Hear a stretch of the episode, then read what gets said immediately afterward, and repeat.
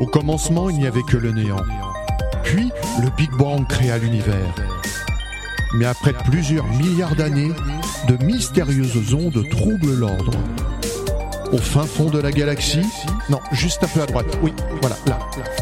Le chaos prend sa source dans Big Bang le samedi.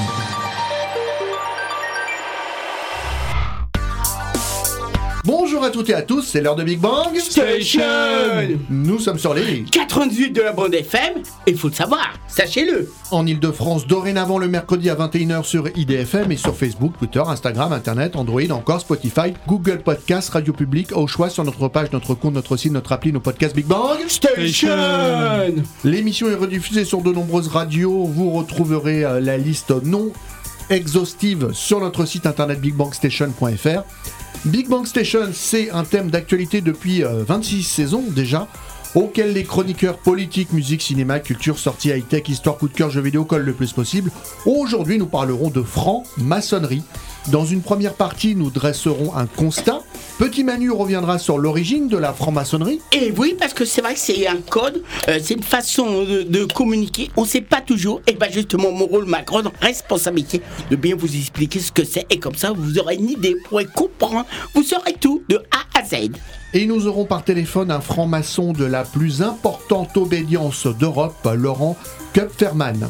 Dans une deuxième partie, nous aborderons le thème de la franc-maçonnerie à travers les sports et divers métiers.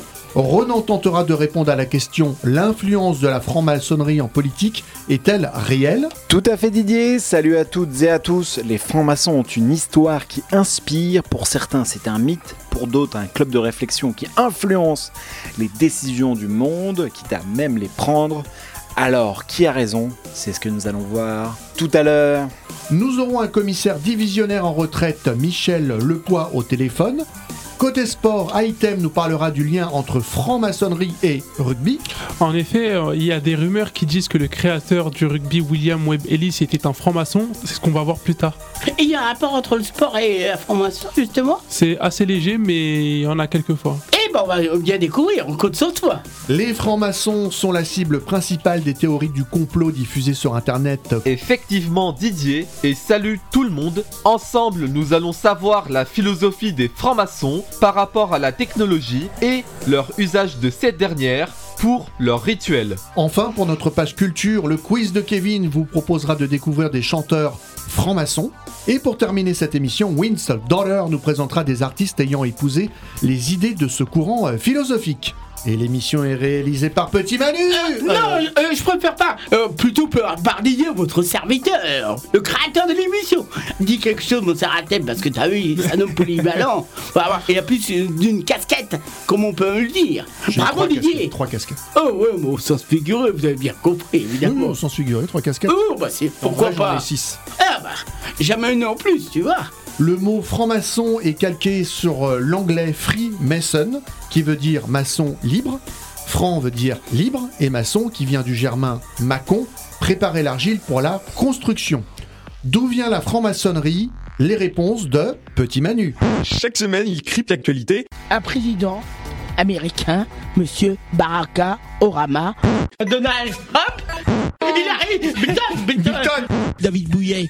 Joe Cocker Justine Timberlake Lady Dada Lady Dada Sakina.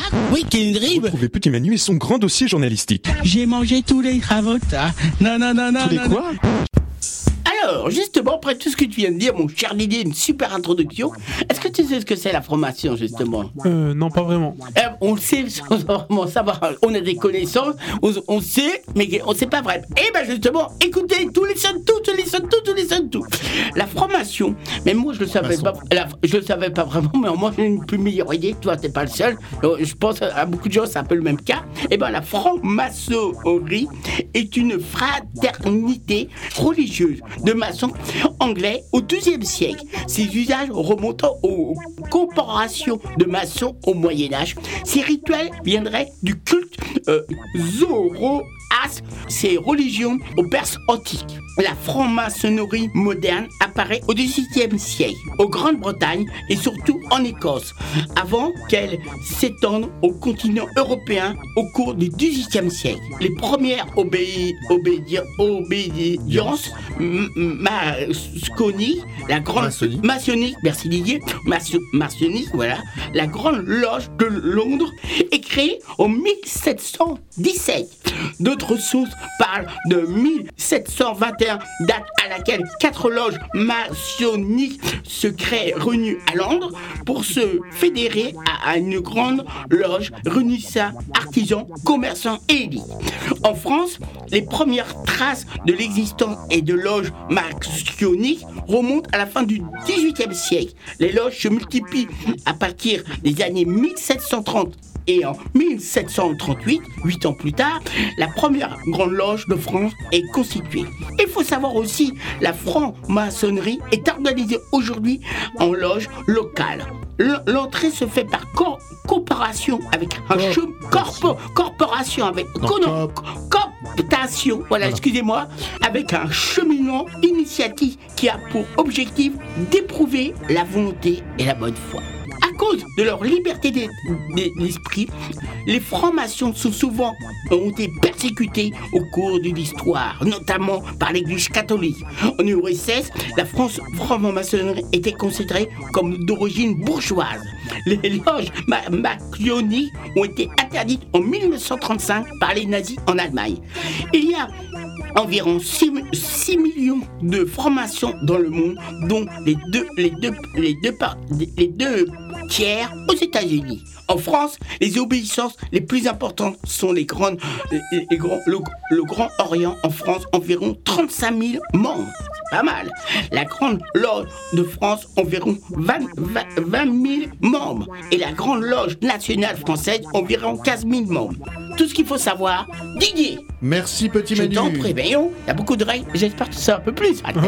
Aujourd'hui, on compterait en France 180 000 frères revendiqués francs-maçons, incluant depuis 2010 des sœurs.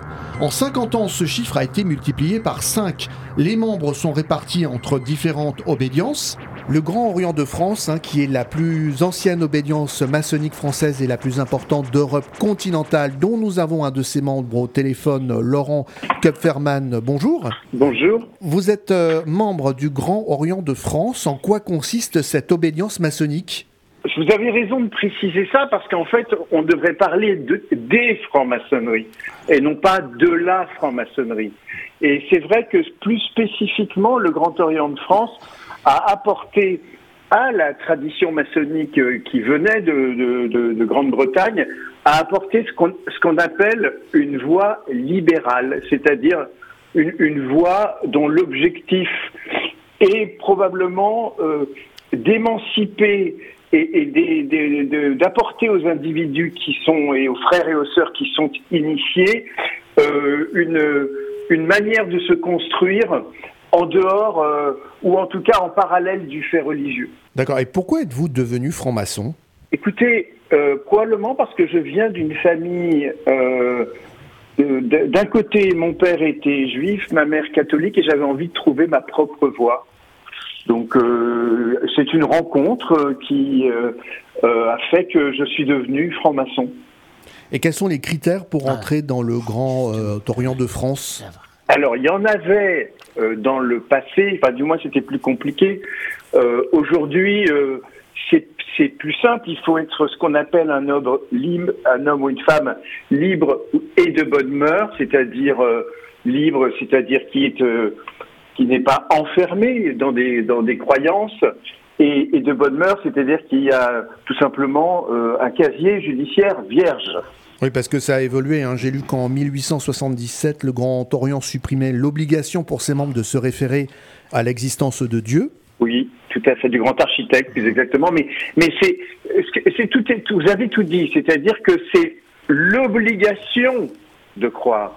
Ce n'est pas interdit. Ça n'est plus obligé. Ça n'est pas la même chose. Exactement, oui. Et quels sont les rites? Alors, les rites, vous avez euh, le rite français, le rite écossais, le rite dit égyptien, le rite euh, Memphis Mithraïm, le, le rite euh, émulation. Il y, a, il y a aussi un rite qui est très singulier, puisque c'est le, le rite d'adoption qui était celui qui était qui servait pour les sœurs euh, à travailler et qui aujourd'hui est pratiqué par une seule loge au monde, c'est la loge Cosmos, à- à la grande loge féminine de France. Et après des décennies de franc-maçonnerie et plusieurs ouvrages sur le sujet, vous vous êtes demandé en quoi la franc-maçonnerie est-elle unique hein, dans votre livre rassemblé Oui. La franc-maçonnerie, une voie vers soi et vers les autres? Oui. Alors, ce que vous avez Oui, parce réponse que parce que euh, bon, j'ai pas mal roulé ma bosse, hein, j'ai plus 20 ans, donc si, je, me suis rendu compte que il n'y a pas beaucoup d'institutions humaines dans lesquelles on peut rencontrer des personnes aussi diverses, c'est-à-dire qui ont des croyances ou qui n'en ont pas, qui ont des opinions politiques qui ne sont pas les mêmes, des, des options philosophiques qui ne sont pas les mêmes. Donc c'est on est toutes et tous différents en, en loge, mais on a un langage commun qui est le langage symbolique, et c'est ce qui nous permet de travailler ensemble et de nous rassembler. Et comment, euh, justement, ces institutions, plusieurs fois centenaires, arrivent à perdurer, à traverser les époques euh, et à s'adapter? Ah ben parce qu'elles sont plastiques. En fait, si on est un peu euh, sincère, euh, quand on voit les, les, les changements de régime, ben la, la, la franc-maçonnerie a su s'adapter. Mais, mais euh, aujourd'hui, évidemment, avec un regard du présent, on, on ricane. Mais c'était très important euh, euh, que ça se maintienne parce que c'était euh, les loges étaient des endroits où était cultivée la liberté. Et dans des moments où la, la liberté était moins importante, c'était important qu'il y ait des lieux où on pouvait la transmettre. Vous savez, la franc-maçonnerie, elle a toujours eu comme ennemi les dictatures, les, les régimes tyranniques. Ça veut bien dire quelque chose. Et, et en 2021, vous avez initié la pétition Oser Joséphine Baker au Panthéon. Est-ce que euh, la franc-maçonnerie euh, vous y a aidé? Euh, non, pas particulièrement. Honnêtement, non. Donc c'est, euh, vous savez, Joséphine, euh, c'est une sœur, bien entendu, mais elle n'est venue qu'une seule fois en loge. Elle, s'est fait initier. Il y a, une sœur euh, qui m'a dit une très belle expression dans une conférence euh, à laquelle j'ai participé. Elle me dit en fait. Joséphine, elle est venue chercher ses gants et son tablier. Je trouve que c'est une très belle image. Oui, c'est vrai. Et, justement, alors est-ce que vous pensez qu'actuellement la franc-maçonnerie a toujours ce poids dans la société? Oui et non, plus comme sous la Troisième République, où là c'était véritablement une institution qui pesait énormément euh, dans la vie politique, c'est une réalité historique. Euh, Aujourd'hui, euh, euh, il y a toujours, ça reste toujours un lieu d'influence. Euh, euh, vous voyez les hommes et les femmes politiques qui, lorsqu'il y a des campagnes électorales, viennent souvent euh, présenter leurs programmes, présenter leurs idées. Donc ça veut bien dire que ça pèse un peu, mais ça ne pèse plus comme ça a pu peser dans le passé. Quel métier est le plus représentatif en franc-maçonnerie? Il y a plus de journalistes, de politiques? Ah, Il n'y a plus tellement de politique. Euh, des journalistes, oui, il y en a. Je- je- il y a une grande diversité. Je parlerai plutôt de ce qu'il y a peu. C'est-à-dire, il y a peu de, de peut-être d'artisans, peu d'ouvriers, même s'il y en a, bien entendu, mais je pense qu'il n'y en a pas assez. Eh ben merci euh, Laurent euh, Kupferman. Je vous en prie, merci à vous.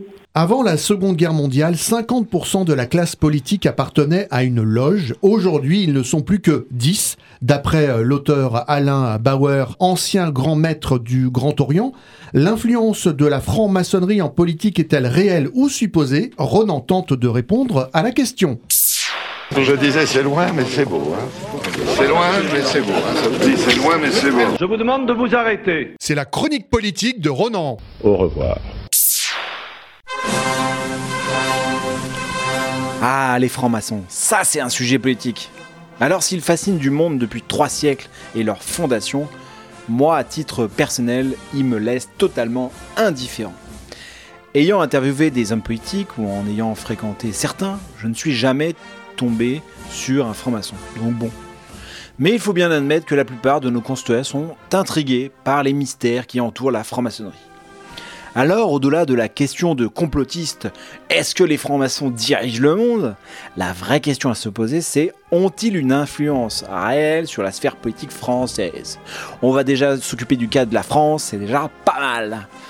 Alors déjà, très gros point noté, comme l'indique Emmanuel Kress, chercheur associé au CNRS dans un article publié sur le site franceinfo.fr, il n'y a pas une franc-maçonnerie, mais plusieurs loges maçonniques, qui ne s'apprécient pas entre elles d'ailleurs, précise le chercheur. À la volée, on peut déjà citer la plus importante, le Grand Orient de France, puis la Fédération française du droit humain, ou la Grande Loge féminine de France. Fait intéressant, on peut retrouver facilement le nom de ces loges sur internet, mais aussi approximativement le nombre de leurs loges et de leurs membres. Car ce qu'il faut rappeler sur ces organisations, c'est qu'au moins à titre public, elles ne sont pas secrètes. Paris, dans le 9e arrondissement, le Grand Orient de France occupe un hôtel particulier dans lequel il y a un musée qu'on peut visiter. Ce qui est secret, en tout cas de ce que je sais, c'est de révéler les membres des frères de sa propre loge. En somme, quand vous êtes franc-maçon, vous avez le droit de dire que vous l'êtes, mais vous n'avez pas le droit d'outer un de vos frères et de révéler son appartenance. Bon, et leur influence sur la politique française dans tout ça?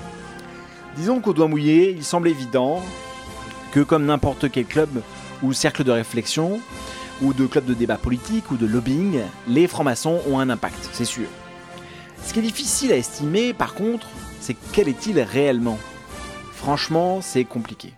Dans les écrits que j'ai pu lire au cours de ces années, il est toujours fait mention de la loi de 1905 de séparation de l'Église et de l'État comme grande œuvre de la franc-maçonnerie. Il est souvent fait mention de la franc-maçonnerie comme ayant été interdite sous Vichy, et souvent mention en ce qui concerne les lois sociales, notamment en ce qui concerne actuellement l'euthanasie. Parfois, j'ai surtout l'impression que ce sont des propos sans preuve. La réflexion sur le droit à l'euthanasie est un débat qui a lieu depuis de nombreuses années dans le monde occidental. Et si les loges maçonniques avaient autant d'influence sur le monde politique, et si elles étaient si ouvertes d'esprit, pourquoi le débat politique sur la légalisation du cannabis n'avance-t-il pas? Je ne pense que c'est pas à cause de la franc-maçonnerie, c'est pour d'autres faits politiques objectifs. Enfin, certaines positions bioéthiques des loges, attaquées notamment par l'extrême droite, ne sont ni secrètes ni hors de propos. Un article du journal La Croix faisait état en 2018 d'une publication publiée, donc publique, par le Grand Orient de France à ce sujet. Dans cet article, on retrouve notamment la proposition faite aux femmes de pouvoir congeler leurs ovules. Une mesure qui a d'ailleurs été votée en 2021 à ce sujet, et je peux vous témoigner que plusieurs femmes sont bien contentes d'avoir accès à cette possibilité. Alors après, pour en revenir à l'influence de la franc-maçonnerie dans la politique française ou même mondiale, est-ce qu'elle tire les ficelles de la présidentielle avant même que nous nous rendions aux urnes Ou la franc-maçonnerie a-t-elle comploté pour déclencher la guerre en Ukraine ou la crise économique mondiale? Eh bien certainement pas. C'est une société de pensée qui a son influence parmi d'autres. Alors ne vous en faites pas, les dés ne sont pas pipés. Vous avez toujours la possibilité de comprendre le monde, de l'analyser avec ses causes et ses conséquences. Vous avez même la possibilité, seul ou à plusieurs, de l'influencer. Et vous pouvez continuer à dire donc Vive la politique Merci Ronan Moins de francs-maçons en politique hein, qu'avant, mais la France est quand même l'un des pays du monde où la franc-maçonnerie est la plus euh, présente. Hein. Elle représente environ 25% des effectifs euh, européens. On peut se poser euh, la question sur la compatibilité de certaines professions avec euh, la franc-maçonnerie, et pas qu'en politique. Hein. Nous avons au téléphone Michel Lepoix, commissaire divisionnaire en retraite.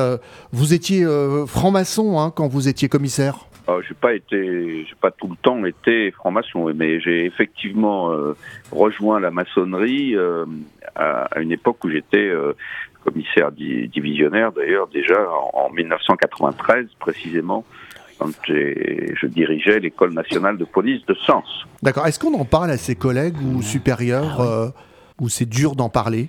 Bah non, il n'y a, pas de difficulté particulière, mais la, règle est qu'on on, on, ne parle pas spécialement de notre appartenance à, la maçonnerie sur le plan professionnel, sauf avec euh, avec les collègues avec les collègues qui sont également euh, maçons et pour le pour lesquels on le sait, mais c'est pas du tout une obligation et euh, il n'y a pas de il a pas de règle absolue quoi.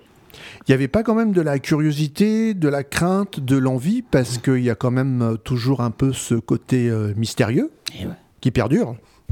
Oui, mais le, le, la démarche qui est faite par celui ou celle qui veut rentrer en maçonnerie, justement, est très personnelle et dépend de plusieurs facteurs, si vous voulez. Ça peut être une recherche intellectuelle, philosophique, euh, une, euh, une réponse à des sollicitations familiales, ça, ça peut être ça aussi, ou euh, tout simplement on peut aussi être, comme on dit, approché, c'est-à-dire que ce sont des francs-maçons anciens qui pensent que vous avez un profil, comme on dit, enfin que vous avez des, des, des, qualités ou des défauts, enfin peu importe, mais enfin des, des, un profil qui, qui pourrait convenir à, à, à, militer dans une dans une dans une obédience et dans une loge, voilà.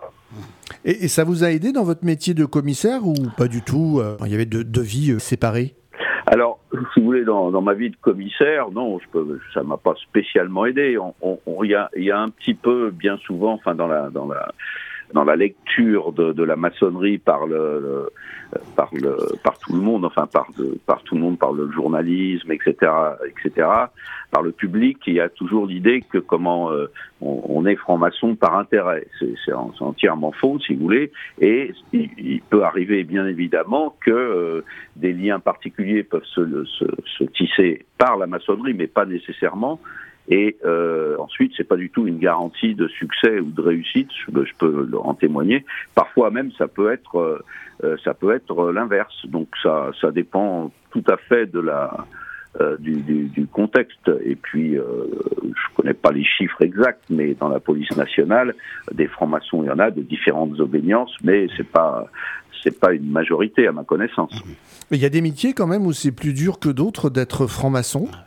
Non, normalement non. Il n'y a aucune, euh, il y a aucune, euh, comment, aucune contrainte euh, de ce point de vue-là. Simplement, la, le militantisme, enfin l'activisme, si j'ose dire, intellectuel de, maçonnique est quand même assez, assez important en temps.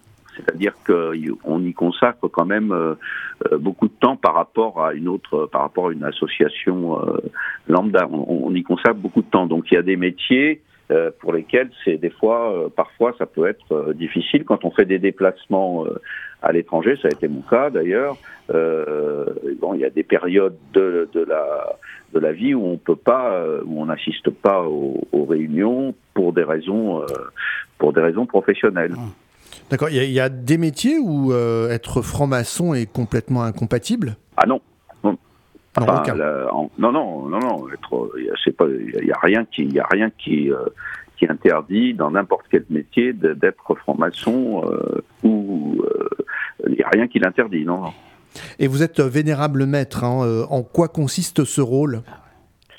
Alors, vénérable maître, c'est l'appellation de l'appellation euh, comment euh, maçonnique de, de, du président en fait, de, du président de, la loge, dont, dont, la loge euh, que, que, que, je préside à Sens, et qui euh, correspond, si vous voulez, euh, dans, comme dans une association euh, classique, à la présidence d'une association. D'ailleurs, comment le, le, contexte, le contexte juridique de la maçonnerie pour les loges, c'est une association de, de, loi de 1901 qui répond aux mêmes critères. Bon, ceci étant, dans le, la, la, la loge elle-même a une organisation, une organisation particulière qui correspond à qui correspond à la philosophie, à l'organisation de, de, de l'obédience dans laquelle vous êtes. Et quels sont les grades en franc-maçonnerie? Les grades, il n'y a pas de grade à proprement parler. Enfin, on, on, on emploie ce terme, mais euh, qui, qui, est impropre parce que il sous-entend une espèce de hiérarchie qui, qui existe, mais qui n'a qui n'a pas le caractère euh, militaire ou policier, si vous voulez. Les grades, les, les, les trois premiers grades, c'est apprenti, compagnon, maître. Et quelles missions voilà. et questions sont abordées à l'étude dans votre loge? Alors, les questions qui sont abordées, elles sont, de, elles sont extrêmement euh, diverses. Euh, très diverses. On aborde des questions euh, au Grand Orient de France, qui est l'obédience à, laquelle j'appartiens, donc la loge euh, appartient à cette obédience-là. Donc on est une obédience qui nous intéressons quand même beaucoup euh, à la, au fait de société. Donc il y a, y a, des réflexions euh, sociétales sur tous les sujets de société, euh, le racisme, l'économie, enfin tous les sujets de société qu'il peut y avoir.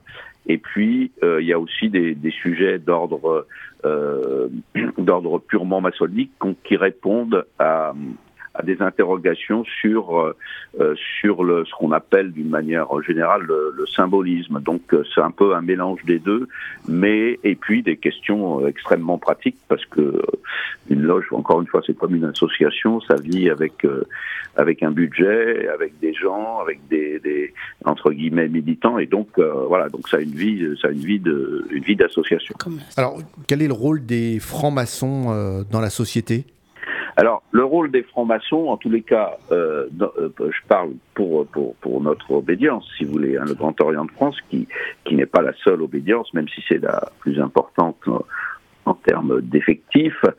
Euh, on, on, a, on a la prétention euh, de, sur le plan intellectuel, sur le plan politique au sens large du terme, sur le plan sociologique, de d'essayer à travers à travers les, les actions que l'on peut mener, qui sont euh, d'ordre euh, général, de d'essayer de, d'améliorer euh, d'améliorer l'humanité en termes précisément d'humanisme et en nous référant principalement à la euh, aux valeurs qui, qui, ont été transmises par, le, par les Lumières, c'est-à-dire la liberté, l'égalité, la fraternité, qui sont les devises de la République française, comme vous le savez, et en plus la laïcité. Voilà, ce sont les sujets sur lesquels euh, nous intervenons et nous intervenons dans euh, à chaque fois qu'on peut le faire euh, dans ce, sur ces sujets dans le monde profane. Bonjour monsieur. Bonjour. Euh, J'aimerais savoir pourquoi euh, la franc-maçonnerie elle est vue euh, comme euh, elle est mal perçue déjà de une et pourquoi elle est perçue comme une secte? Pourquoi elle est perçue comme? Une secte. Alors c'est parce que il y a plusieurs raisons. La raison principale est que de, depuis que le, la maçonnerie existe, enfin la maçonnerie, la, la, maçonnerie moderne, il y a, y a le, le l'information qui est donnée est très souvent euh, tronquée et c'est un peu en partie de la faute des francs-maçons qui, pour des raisons euh, qui, qui, sont qui sont qui, qui évoluent, euh, ne souhaitent pas euh, informer le, le, le, public de la manière dont ça se passe. Et de toute façon, c'est compte tenu de, des, des statuts, c'est très difficile. Et puis dans la presse, euh, dans la presse en général, on retrouve euh, parfois des histoires qui, qui, qui, sont liées à la maçonnerie, mais qui sont extrêmement ponctuelles par rapport à ce qui se passe dans la réalité.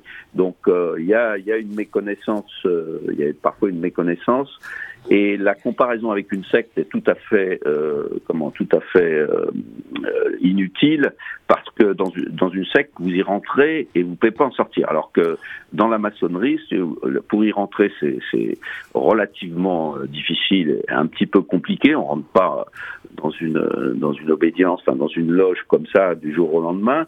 Mais en revanche, comment, si vous voulez en sortir, c'est extrêmement simple. Il suffit de présenter votre démission et du jour au lendemain, vous n'en faites plus partie et il n'y a aucune conséquence. Donc, c'est pas du tout, euh, c'est pas du tout une secte.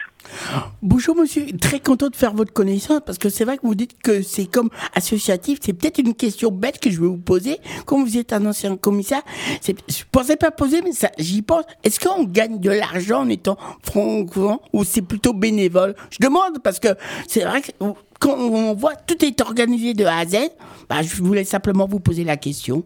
Alors, en tant que franc-maçon, vous ne gagnez strictement rien du tout et même vous dépensez euh, de l'argent parce qu'on paye une cotisation annuelle, on dépense, euh, on dépense de l'argent pour des, des, activités diverses et, et variées, mais nous n'avons aucun, aucune rentrée d'argent ah, en tant que tel. Donc il y a un peu d'argent pour Mais j'ai bien fait quand même d'avoir posé la question.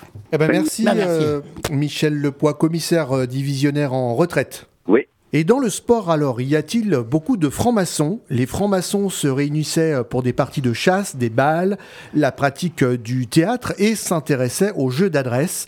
Les frères vont développer un goût prononcé pour le tir à l'arc et pour l'arbalète, ainsi que pour la pratique du golf. Ils participaient activement au développement de ces jeux bientôt appelés sports et surtout à leur réglementation et à la rédaction de leurs statuts. Les liens entre le rugby et la franc-maçonnerie sont nombreux, une symbolique commune, beaucoup de rugbymen francs-maçons. La Coupe du monde de rugby aura lieu en France l'automne prochain du 8 septembre au 28 octobre. Le trophée porte le nom du présumé créateur de ce sport, William Webb Ellis.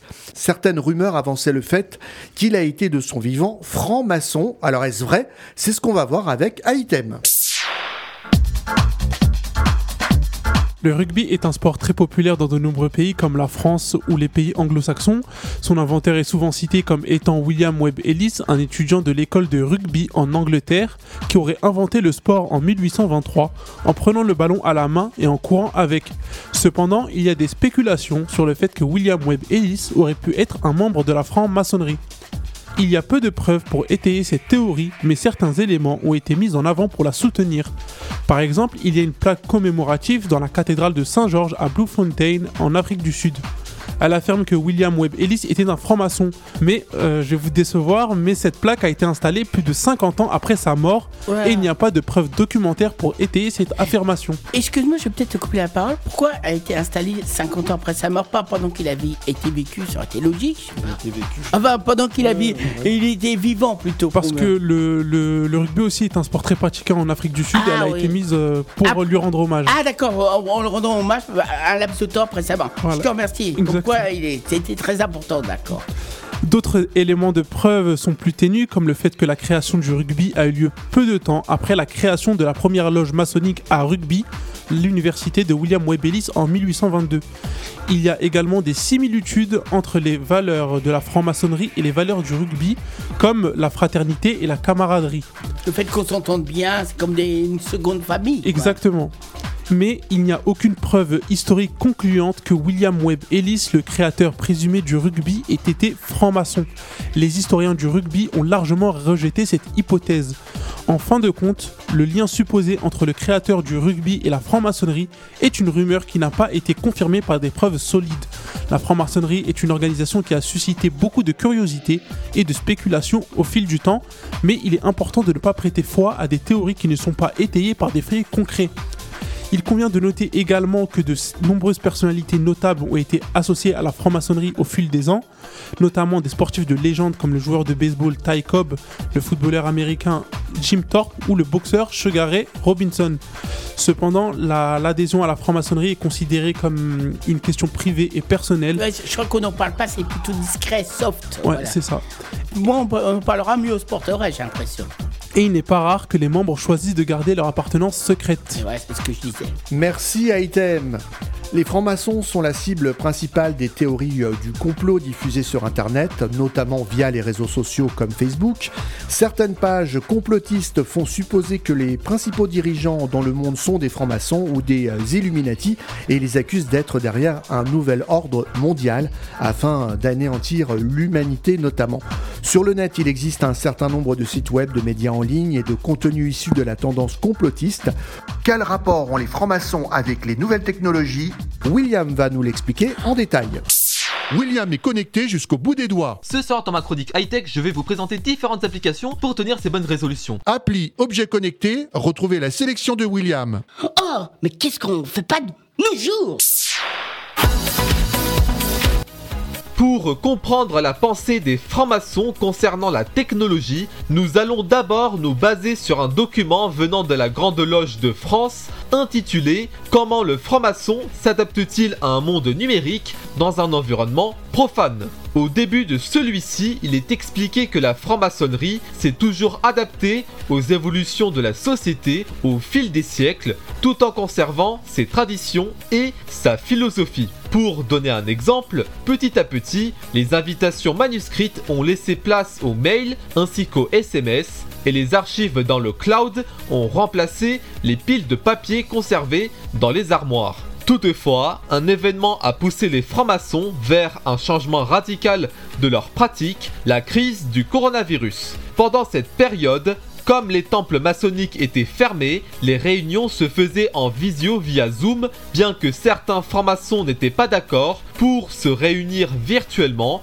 mais ils n'avaient pas le choix car il n'y avait pas de solution alternative. La franc-maçonnerie a bien conscience que s'adapter aux nouvelles technologies n'est pas toujours une chose aisée et les membres ne sont pas insensibles aux difficultés sociales rencontrées pendant la crise du Covid. Au final, beaucoup de francs-maçons se sont adaptés car pour eux, cela apporte des possibilités comme avoir des contacts directs et réguliers avec des gens qui sont loin de nous. Néanmoins, dans la réflexion, on s'interroge sur ce que ces technologies peuvent apporter en se demandant si elles permettent aux initiés de mieux accomplir leur rôle, mieux servir l'humanité et préserver l'esprit libre. Notamment, concernant les réunions virtuelles, certains francs-maçons perçoivent Zoom comme d'autres applications à une barrière qui nous réduit à une image sur un écran et considèrent que les réunions à distance pourraient altérer le travail maçonnique et enlever la discrétion qu'on peut retrouver en se réunissant dans une loge. Également, ils s'interrogent aussi sur les contraintes et les risques comme les inégalités sociales liées à la fracture numérique, la désinformation et la question de si le 2.0 peut apporter un environnement sécurisé. Comme exemple concret, on peut se douter que certains éléments vont fuiter et être révélés au grand public comme les sujets évoqués dans les réunions, le nom de certains membres les secrets maçonniques. Pour rappel, ils subissent souvent la désinformation et leurs secrets qui ne le sont pas forcément peuvent se retrouver dilués dans les tonnes d'informations qu'on peut retrouver sur internet bien que la désinformation se trouve aussi dans des livres. En conclusion, les francs-maçons peuvent soutenir le progrès technologique comme un moyen d'améliorer l'humanité. Beaucoup d'entre eux finissent par adopter le 2.0 tout en préservant et adaptant le rite maçonnique malgré les désavantages. Enfin, cela permet de faire découvrir la franc-maçonnerie au plus grand nombre avec la plupart de ses aspects. C'est tout pour moi, honneur au grand architecte de l'univers, et je rends le micro. Merci William. Et nous ouvrons notre page culture musicale et artistique. Depuis ses origines, la franc-maçonnerie a accordé une place privilégiée à la musique. D'ailleurs, l'histoire nous dit que les premiers francs-maçons furent des instrumentistes et même des chanteurs. Qui sont ces artistes francs-maçons? La réponse dans le quiz de Kevin. Et c'est parti pour le quiz. Non, quiz, quiz, quiz, quiz Comme le cheese On cherche à comprendre encore la règle du jeu. là, je vais me porter sur un truc. Mais saute À votre avis, qui sont les artistes qui furent autrefois des francs-maçons? Voici quatre titres proposés par Kevin, hein, qui n'est pas là, je le remplace. Et au oui, tu fais très très bien, très très bien, mon cher Didier. Oh là. À vous de deviner quel artiste est à l'origine de chaque titre. On commence avec une première chanson et c'est un trompettiste. Ah, c'est pas, c'est pas Ray C'est pas Ray son prénom? Non, c'est pareil. Non. Non, je pense à Ray Charles. Non, c'est Non. Non, j'ai pas. Oh, c'est très connu. Il le dit là, le titre. What a Voilà, la follow. wonderful world. voilà, go. C'est Qui là? chante? Alors là, moi c'est connu. Un trompettiste? Euh, j'ai pas son nom. Louis Louis Armstrong Bah oui Voilà Et on en connaît un autre à la radio, monsieur Jean-Claude Borelli, qui fait de la trompette aussi, aussi. Coucou Jean-Claude Borelli, mais c'est lui, Armstrong, qu'on entend. Je sais pas, j'ai une pensée pour euh, Jean-Claude Borelli. Il fait de la trompette, bonjour Mais c'est lui. Et puis il chante depuis longtemps, j'ai l'impression, Didier. What Voilà. a Wonderful World de 1967. Euh, et oui, euh, Louis Armstrong, qui fut l'un des plus grands jazzmen de sa génération, a été l'un des adeptes de la franc-maçonnerie américaine, Prince Hall. Cette franc-maçonnerie a été fondée le 29 septembre 1784. Eh ben, tu vois, je m'étais pas trompé quand je disais qu'il chante depuis un laps de temps, Didier. hein. Voilà. Et je vous propose d'écouter le refrain. I see trees of green, red roses too. I see them bloom for me and you. And I think to myself, what a wonderful world. On passe maintenant à un compositeur et pianiste allemand.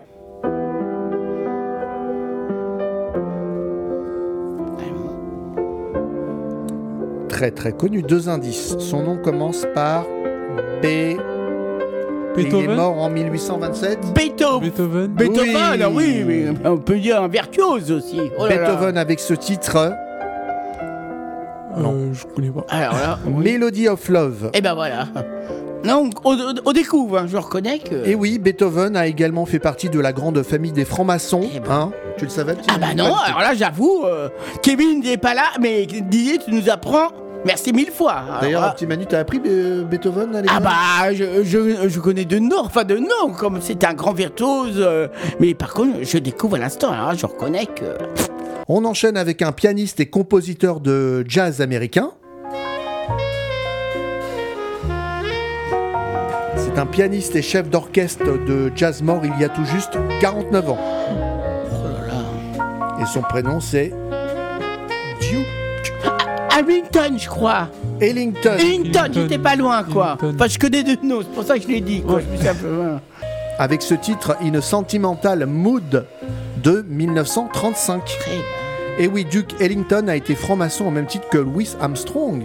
Et tu vois, je sais pas si vous remarquez, messieurs, c'est qu'ils ont toujours des belles chansons d'amour pour les grands sentimentaux. Euh, je sais pas. bon. Non, mais c'est vrai, ça inspire l'amour quelque part, comme de l'espoir. Et je vous propose d'écouter le refrain.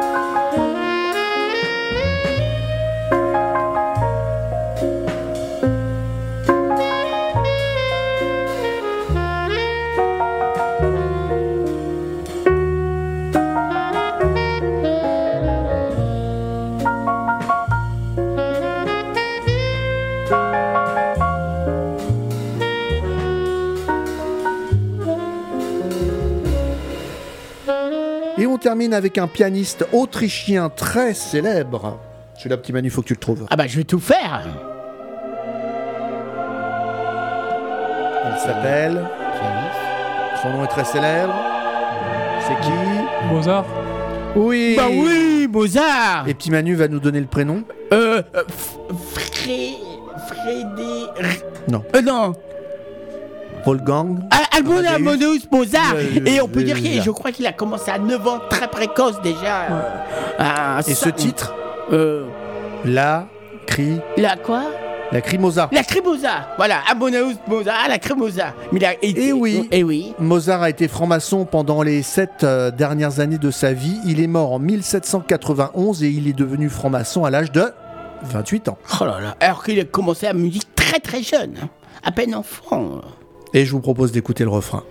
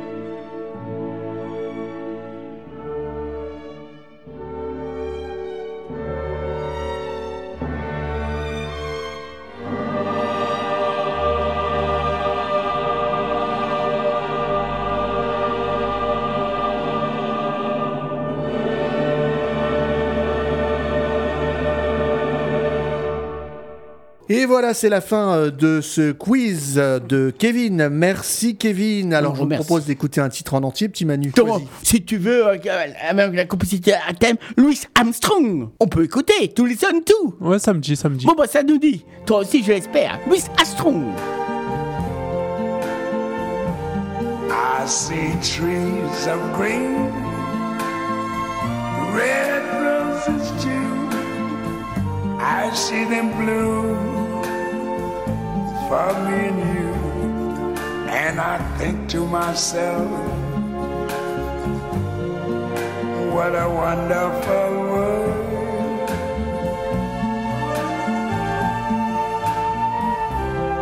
I see skies of blue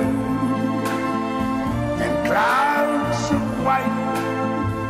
The bright, blessed day, the dark, sacred night. And I think to myself, what a wonderful world.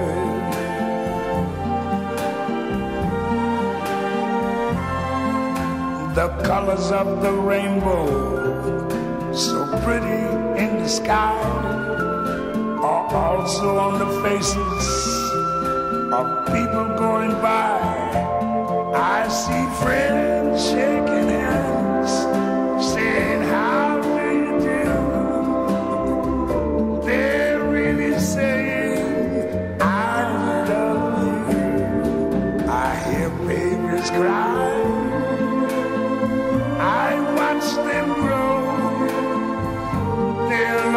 much more than I ever knew.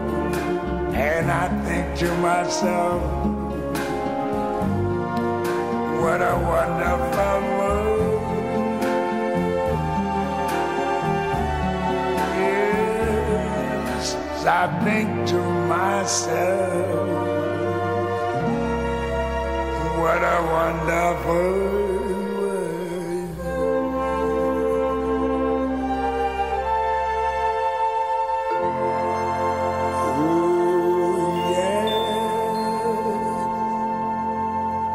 Louis Armstrong, What a Wonderful. Petit Manu.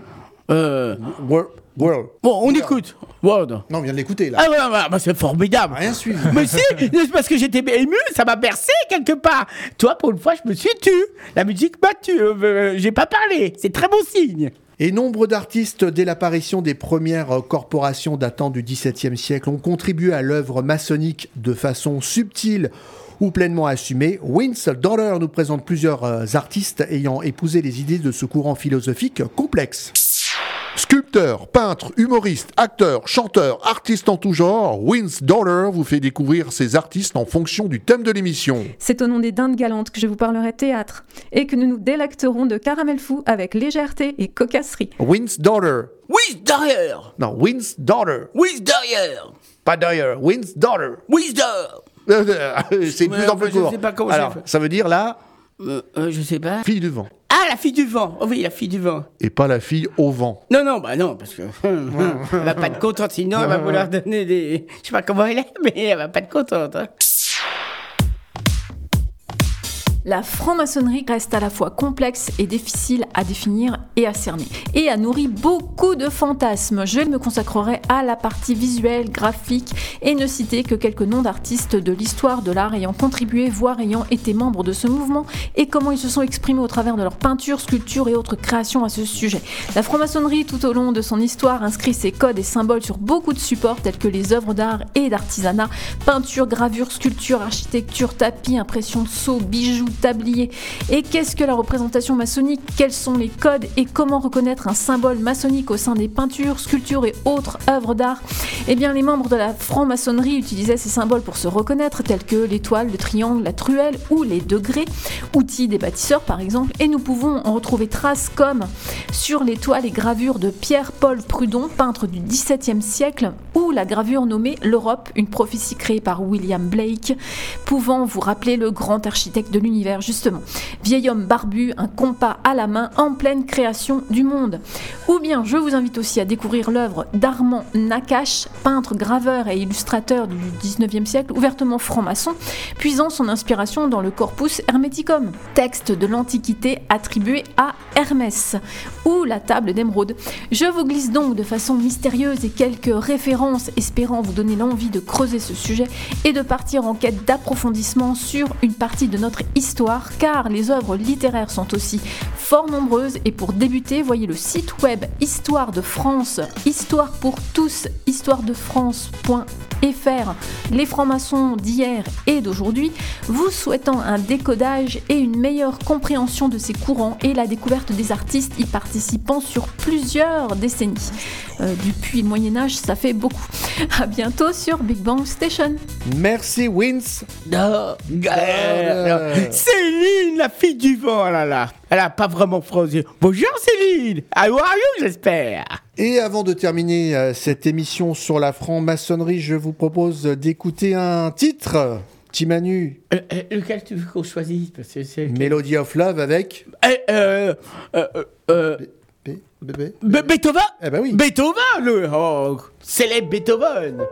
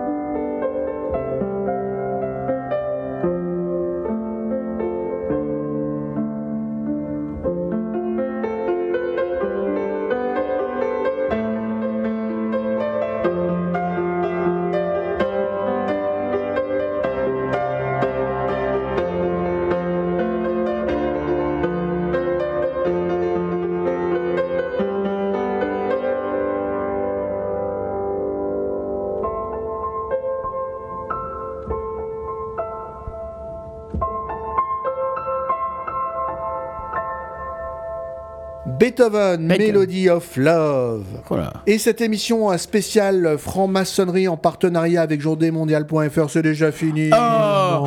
Mais en tout cas, on peut dire c'est très intéressant. On en Très. sait un peu plus. J'espère que le public vous aussi également, parce que tout le monde, on sait ce que c'est, mais grâce à nous, on a pu donner une définition, démontrer que deux et deux font quatre, n'est-ce pas? Et on se quitte avec un proverbe de Kevin, proverbe maçonnique de 1879. Ne juge pas légèrement les actions à des hommes, loue peu et blâme encore moins, pense que pour bien juger les hommes, il faut sonder les cœurs et scruter les intentions.